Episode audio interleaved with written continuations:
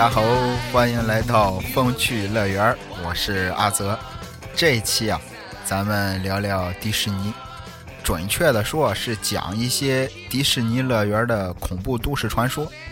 表面上欢声笑语的迪士尼乐园，是吧？米奇、高飞、唐老鸭，很多欢乐的童真角色，为什么会跟恐怖联系在一起呢？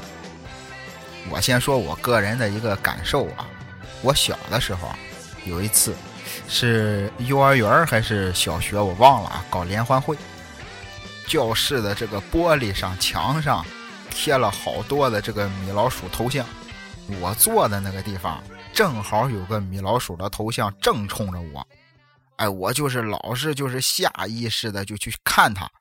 哎，后来看多了，我发现米老鼠的这个微笑啊，特别的僵硬，眼神啊直勾勾的，有一点这个阴森，就是越看心里就越瘆得慌。所以说实话，我一直不太喜欢米老鼠，我比较喜欢唐老鸭。我不知道大家知不知道啊？前段时间，迪士尼乐园发生了一个挺恐怖的新闻，挺吓人。说发生在这个美国加州的迪士尼乐园，当时啊，有关的这个管理员也证实了，说有些游客不知道怎么想的，他们喜欢偷偷的把自己亲人的这个骨灰啊带进迪士尼，然后悄悄的把骨灰撒在乐园的某个角落。甚至迪士尼的这个管理人员专门为收拾骨灰这种行为起了个代号，叫“高效过滤网”。其实这个事儿也是老黄历了，可能是这些人吧，撒骨灰的这些人吧，想让自己的这个亲人在迪士尼乐园里是吧，高高兴兴的欢乐永相伴。但是，迪士尼乐园里撒骨灰的这个热门的地点，还不是旋转木马。哎，你也不是什么创极速光轮哎，这些小飞象啊，比较欢乐的地方，被撒骨灰最多的地方是加州的这个迪士尼的幽灵公馆，是个鬼屋。哎，你现在可以想象一下啊，你去这个迪士尼玩，哎，你进鬼屋，进去之后呢，虽然你周围都是假的妖魔鬼怪，但是你身边飘的都是真的真人骨灰。而且在二零一六年的时候，巴黎迪士尼乐园的鬼屋在里边就发现了一具名副其实的死尸。在巴黎的迪士尼乐园的鬼屋里，真发现了一具死尸。据说啊，这事儿也不知道是真是假。迪士尼有一个很受欢迎的一个项目，叫《加勒比海盗》，上海的那个迪士尼也有。确实，啊，是布景很真实，一些模型啊。一些这个骷髅的装置啊，也都很逼真。据说啊，在那些布景的骷髅里啊，有一个格外的逼真。哎，不管是颜色还是这个形状，包括一些细节，哎，就这个这就这一个看上去格外的真，跟真的一样。传闻这一个骷髅头用的就是一个真人的骷髅头骨，也不知道真的假的。我在网上找到了一些照片节目之后还是老规矩，我会把一些相关的图片啊、照片啊都发到官方微博上，哎，直接搜索“风趣乐园”就能找到。除了加勒比海这个项目之外，加勒比海盗这个项目之外，还有一个游戏叫《小小世界》。哎，当年是迪士尼乐园第一个游船类的设施，就是你坐在船上，带着你到处去，跟加勒比海盗类似。但这个游戏不同的是，它象征着爱与和平。哎，有不同的国家、不同民族的小娃娃，五颜六色的，也都挺好看。但是啊，就是这样一个充满欢声笑语的游戏，在将近五十多年的时间里，里面发生的都市传说就一直没停过。比如，在这个奥兰多的迪士尼“小小世界”这个项目，在出口的位置啊。游客们经常能看见一个小男孩的幽灵在徘徊，而且诡异的一幕呢，这一幕啊也被游客拍成了照片。除此之外，在一九九九年的时候，有位游客在小小世界游玩马上就要结束的时候，就胡乱拍了几张这个胶片照片，没想到照片洗出来之后啊，其中有一张上拍到的是《小小世界》游戏的顶棚，而就在顶棚上有一个上吊的小孩。除此之外，迪士尼还出过一件大事我觉得。这个迪士尼乐园应该也是世界上最赚钱的乐园了吧？但是可能很多人不知道，迪士尼啊，曾经突然关闭过一座这个游乐园度假村。当时迪士尼耗资三千万美刀，在这个巴哈马群岛的贝克湾打造了一个小岛，取名叫金银岛。但是呢，这座度假村落成后不久。就被放弃了，就被关闭了。随后啊，国外的网友给这座小岛取了另外一个名字，叫鬼镇。后来，哎，这个国外的网站上有个叫罗杰的网友，发表了一篇自己去这个金银岛探险的博文。从他发的这个照片上，我们能看出小岛上现在就是一片荒芜，而且罗杰他进的每一间屋子。里面都有这个烧焦的痕迹，然后他又在房间里找到了大量的椰子，然后罗杰就拿着椰子开始在院子里表演丢椰子杂技，就感觉这篇这个探险博文啊，从这儿开始就往搞笑这方面发展了。幸好后来有其他的网友给他扒出来了，说这根本就不是金银岛。哎，这个罗杰博文里写的地方是夏威夷一个因为火灾废弃的度假村，但是也有因祸得福。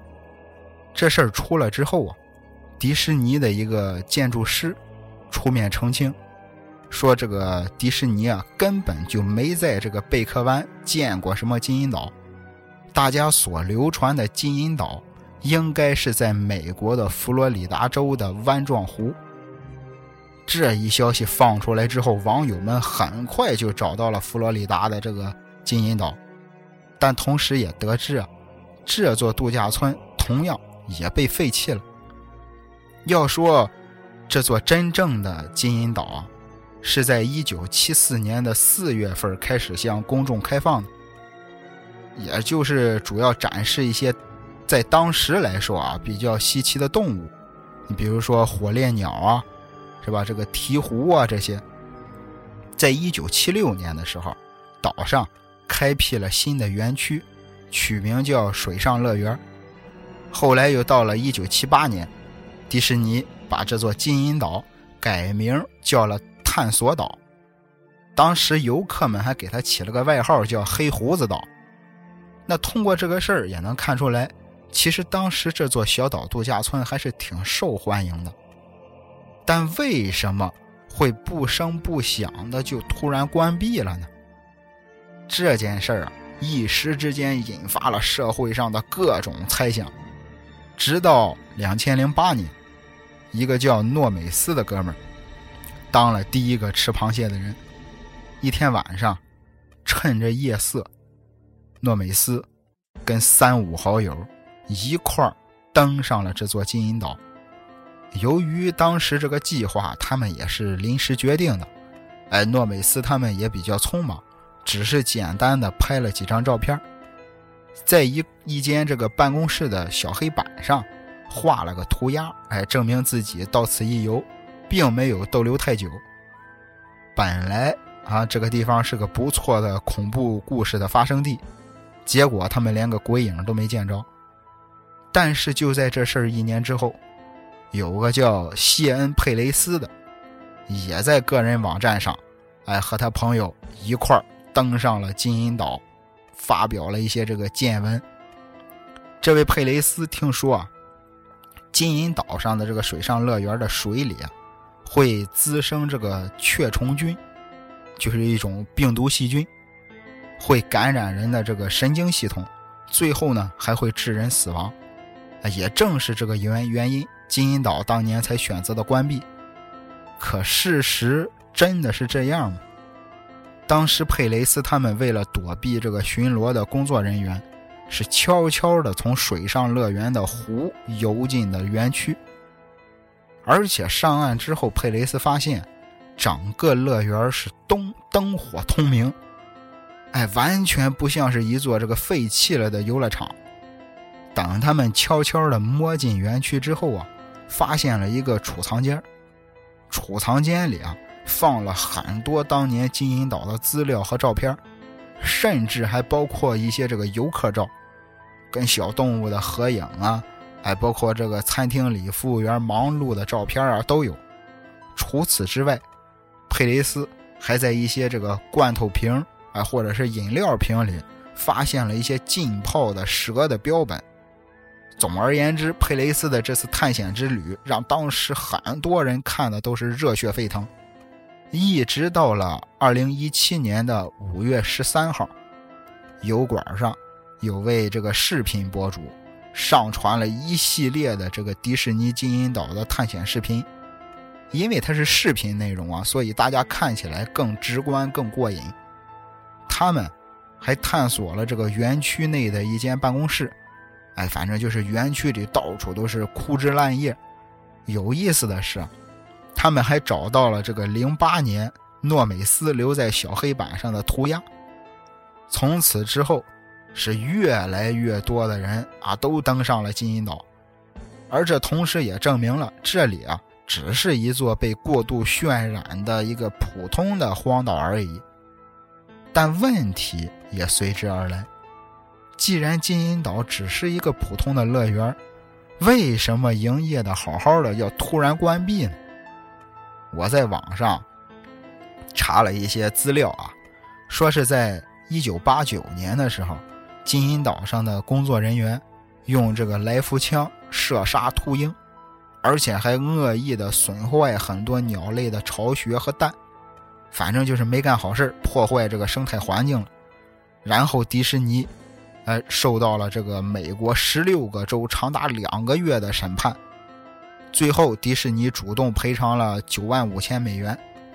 哎，也正是因为这件事儿，来这玩的这个游客是越来越少，金银岛的这个亏损窟窿也就越来越大。十年之后，不得不永久闭岛。但是由于迪士尼没有从来都没有这个正面的澄清闭岛的原因。所以才留下了这么一段一段的探险故事，而且金银岛这件事儿啊，竟然还延伸出了其他事件，一个可怕恐怖的都市传说。事情啊，应该是二零一三年的时候开始的，一个叫克里斯托弗 ·H· 沃尔夫的外国网友，看了很多关于这个金银岛的博文。在好奇心的驱使下，沃尔夫也登上了这座废弃的金银岛。这里跟他想象的完全一样，哎，满地的玻璃碴子，废旧的娱乐设施。看到眼前的这一切，沃尔夫感觉自己的这个肾上腺素飙升。于是他决定再去另一个传说中的鬼镇。相传啊，在九十年代的美国北卡罗来纳州啊。有个绿宝石岛，迪士尼在这座绿宝石岛的附近啊，建了一个丛林主题的度假村，取名莫格利宫殿。跟金银岛不同的是啊，这座度假村从头到尾连开业都没开业，直接就关闭了。建好之后就关闭了。于是沃尔夫花费了整整一年的时间。来调查这个莫格利宫殿的位置和有关的资料，在这段时间里啊，沃尔夫惊奇的发现，迪士尼曾经投入了大量的精力去掩盖莫格利宫殿的存在。哎，网上所有的相关内容全部被删除了，这下子更坚定了沃尔夫要踏入莫格利宫殿的决心啊！等一切啊准备妥当之后。沃尔夫开车来到了一片热带雨林，道路两旁大片大片的树叶和灌木丛不断的挤压着他的视线。一道又沉又暗的杉木门突然出现，他赶紧踩下刹车，缩着脖子从挡风玻璃往上瞧，一块摇摇欲坠的门牌，被迪士尼遗弃的地方。沃尔夫下车，这场冒险开始了。刚一进去，他就发现很多这个建筑物的外表覆盖了一层黑油，很多树木啊也都成了焦黑色。沃尔夫推测，这里可能遭遇过一场大火。但奇怪的是，眼前的莫格利宫殿的主体竟然完好无损，完全没有受到火灾的殃及。沃尔夫深吸一口气。走进了莫格利宫殿，宫殿内的空气中啊，混杂着腐臭味跟一些尿骚味，整个大厅空空如也，而且出奇的安静。沃尔夫甚至能听到自己的心跳声。他从包里啊掏出来手电筒，继续往里走。走着走着，道就越来越窄，越来越窄。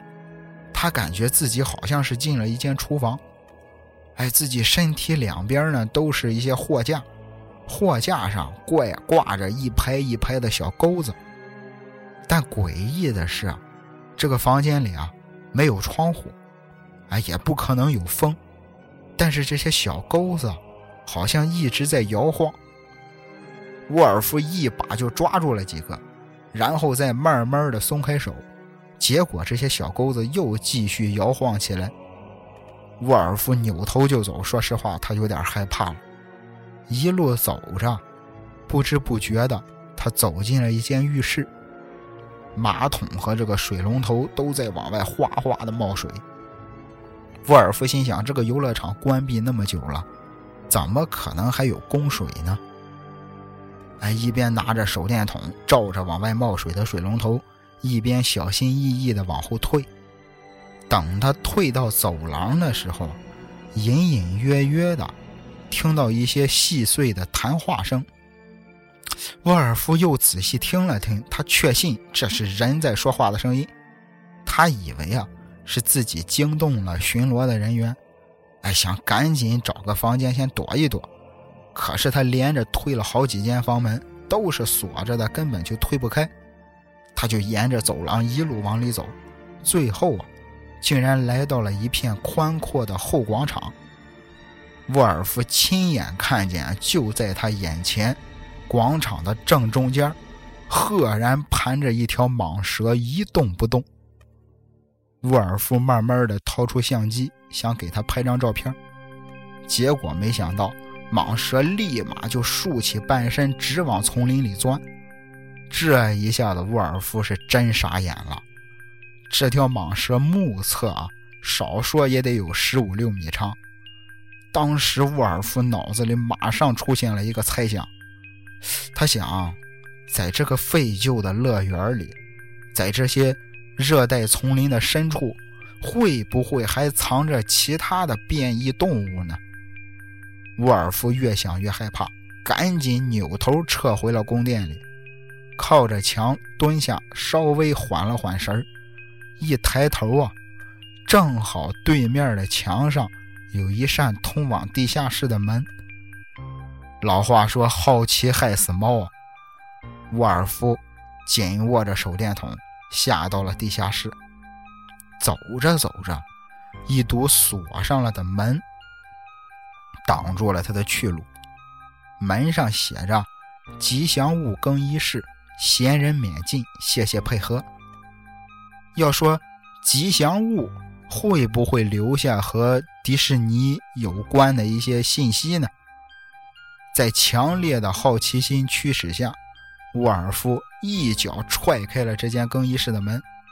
就在门被踹开的一瞬间，屋里竟然有光，头上吊着的这个灯泡啊，光线是忽明忽暗。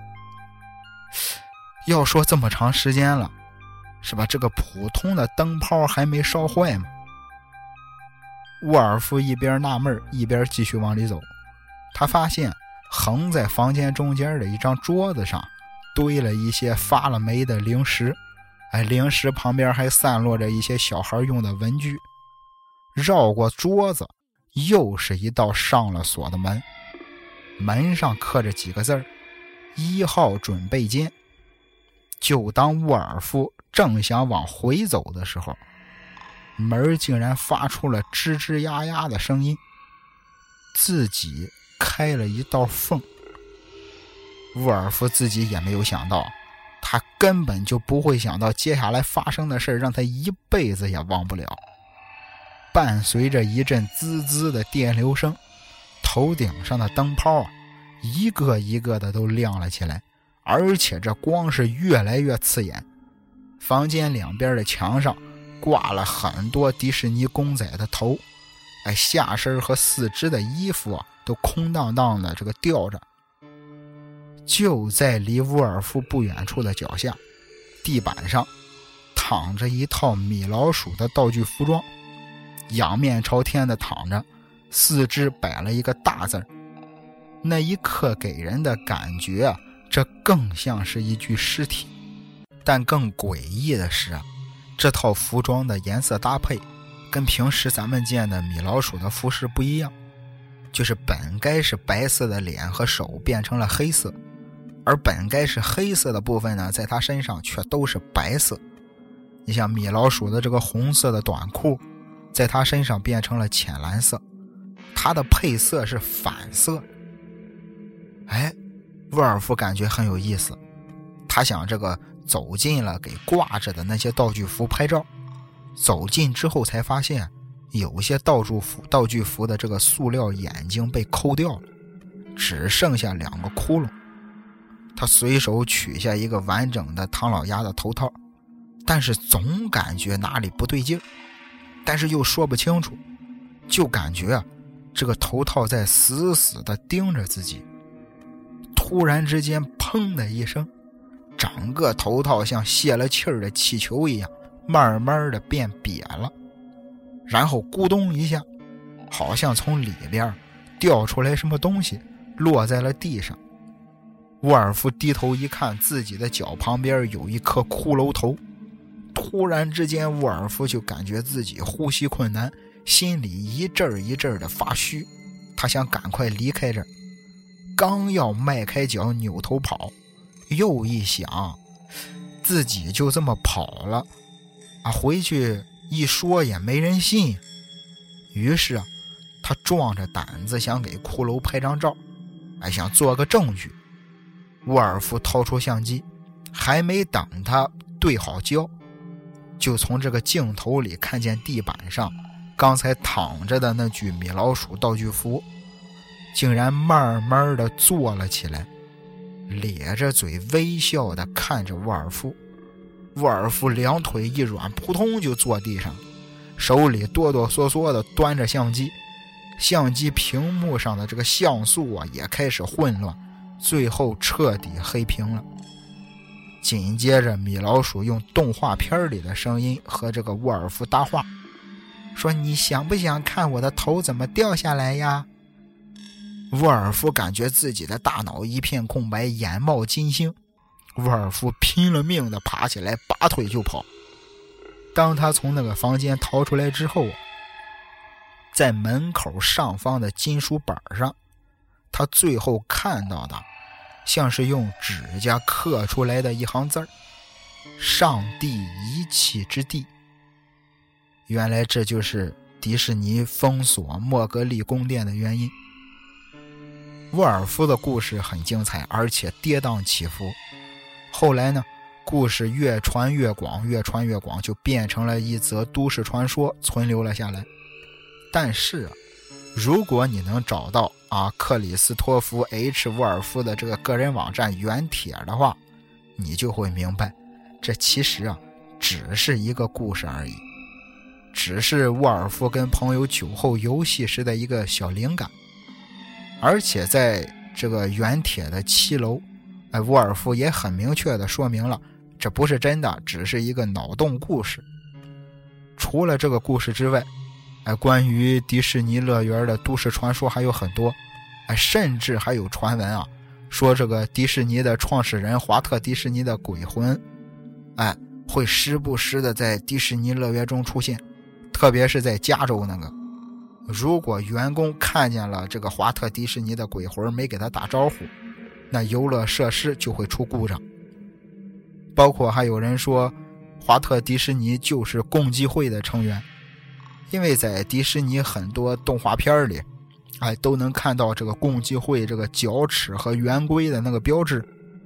说到这儿，有一本书叫《这个光明会的血脉》，里边就提出过一个观点：迪士尼中很多的这个细节其实都很奇怪，比如说他们的动画片其实都有很多的隐喻。有一个动画片叫《恐龙历险记》，里边这个小恐龙和小孩啊吃的果子就有致幻的效果，吃完之后都嗨了。《爱丽丝漫游仙境》也有这种嗑药的类似的桥段。小飞侠这个动画片应该不少人也都看过吧？就算没看过，也肯定听过。小飞侠也叫彼得潘。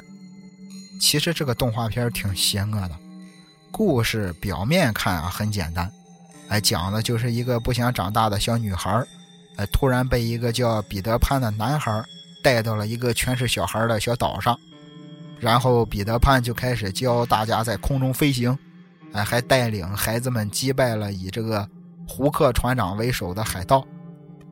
就这么一个看似讲述冒险的故事，但其实。背后是一个秩序崩塌的恐怖世界。刚才说了啊，这个小岛上的孩子永远都不会长大，哎，就像是一个充满了童真的乌托邦。但是，问题是为什么这个岛上的孩子都不会长大呢？关于彼得潘的故事啊，有好多个版本。梁实秋老师翻译的那一版中啊，有一个很重要的细节。故事中说，在那个小岛上，孩子们不听话的时候，彼得潘会敲打他们的肋骨，甚至有的时候都会给他敲断了。而且在这个公有领域版权的那一版中，作者詹姆斯·巴里也明说了，孩子长大是违反梦幻岛规则的，彼得潘会尽快的用最恶毒的手法杀死长大的孩子。也就是说，小岛上的孩子不是不会长大，而是一旦长大就会被彼得潘亲手杀死。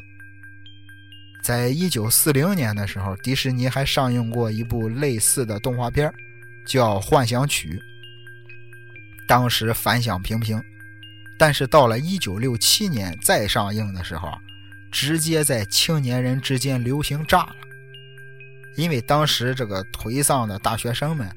就开始一边吸食这个致幻的药品，一边观看这个动画片，认为这个样能增强观看体验。《幻想曲》啊，其实是一部音乐电影，啊，由八个独立的故事组成，再配上八首比较应景的交响曲，但其实呢，也没什么具体的情节。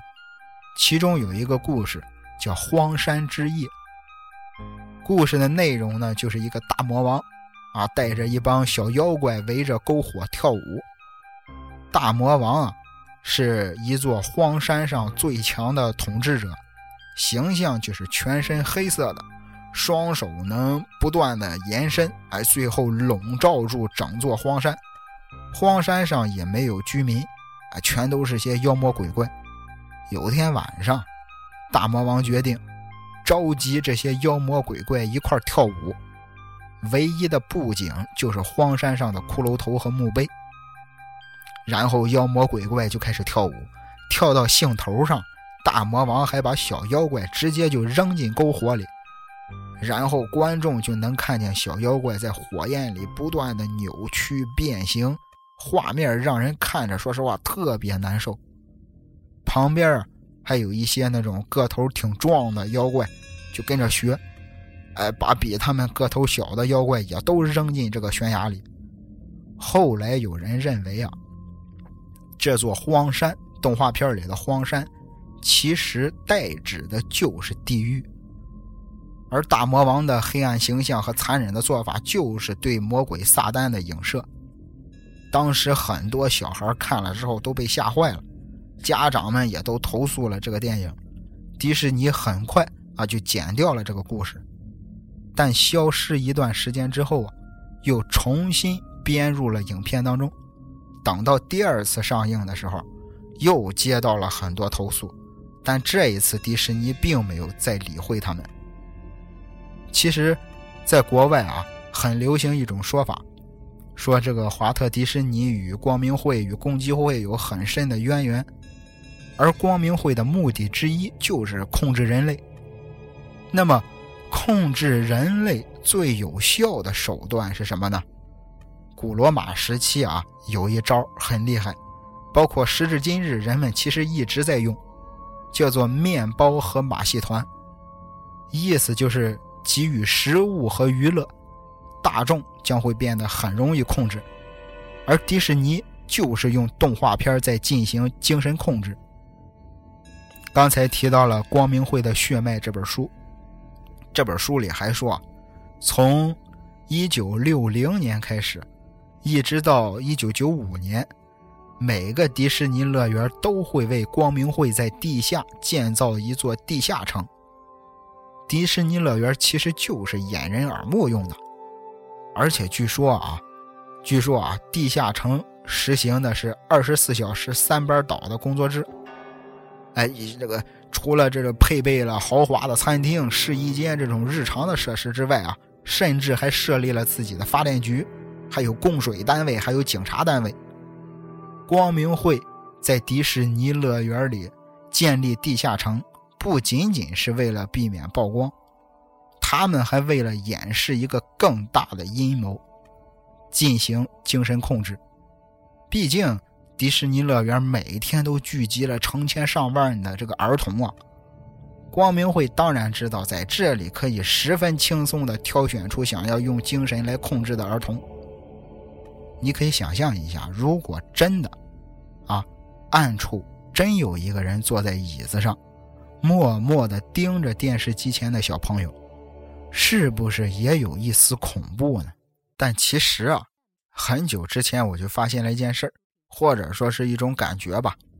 和迪士尼相比啊，其他的这个游乐场，哎，或者是动画片它就是拍给小孩看的。大人看的话呢，会感觉挺幼稚，有点无聊。但是迪士尼的动画片，它是把大人变成小孩不光小孩爱看，大人也爱看。有时候大人比小孩还痴迷。迪士尼乐园里边，大人笑的比小孩都开心。先不管什么这个共济会、什么光明会的啊，我就是一小老百姓，我觉得有那么个地方。能让这些整天苦大仇深的大人们开怀大笑，哎，能让他们正儿八经的乐一乐，重新回去再当上一两天的小孩子，不也挺好的吗？是吧？对于一个阴谋论爱好者而言啊，为阴而阴，我觉得他们这些人也挺没劲的。OK，如果你觉得节目还行，别忘了关注、转发、点赞、评论，咱们下期再会。